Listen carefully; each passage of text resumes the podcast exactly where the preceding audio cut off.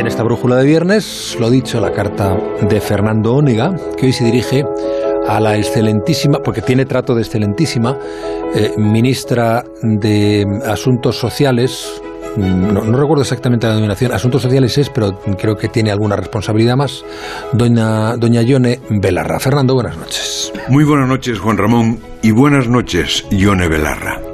Observará, excelentísima señora ministra de Derechos Sociales y Agenda 2030 y secretaria general de Podemos, que es usted mi debilidad. La tengo en el altar de mis preferencias. Leo con pasión sus declaraciones porque entiendo que en ellas están las claves de la justicia social en este país en dura competencia con la ministra de Igualdad y la ministra de Trabajo y Economía Social y el ministro de Seguridad Social e Inclusión que no hubo gobierno en España que tuviera más ministros y ministerios con el apellido social. Pero usted me pone, señora Belarra, me pone sobre todo cuando habla de la guerra, que no sé por qué Pedro Sánchez no le encargó la cartera de defensa.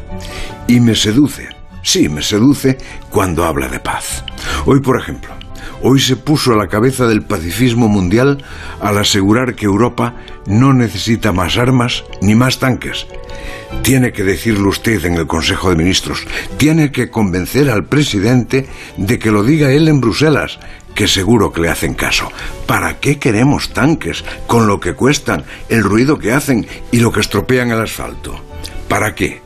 ¿Para provocar a Putin? Es lo que le pasó a Ucrania, que tenía un par de tanques y sirvieron de efecto llamada de los tanques rusos que acudieron en manada a, competir con los de Zelensky a ver cuáles corren más.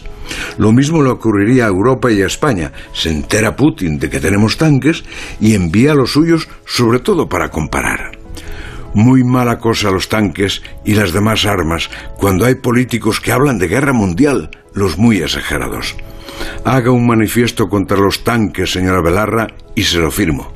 Y lo que hoy me terminó ya de entusiasmar fue su llamada Urbi et Orbe. Hay que hacer, expresión textual suya, una movilización masiva contra la guerra. Qué gran idea, ministra. Hay que levantar a los campesinos, a los obreros de la construcción, a los trabajadores industriales, a los intelectuales, a los bancarios, a los maestros, a los curas y a los pensionistas con carteles de no a la guerra como si la estuviese haciendo Aznar. Lo que no dijo Yone al menos no se lo escuché, es el lugar de la magna movilización, pero no hace falta. Conociendo su documentada información, seguro que está pensando convocarla en Moscú. La brújula.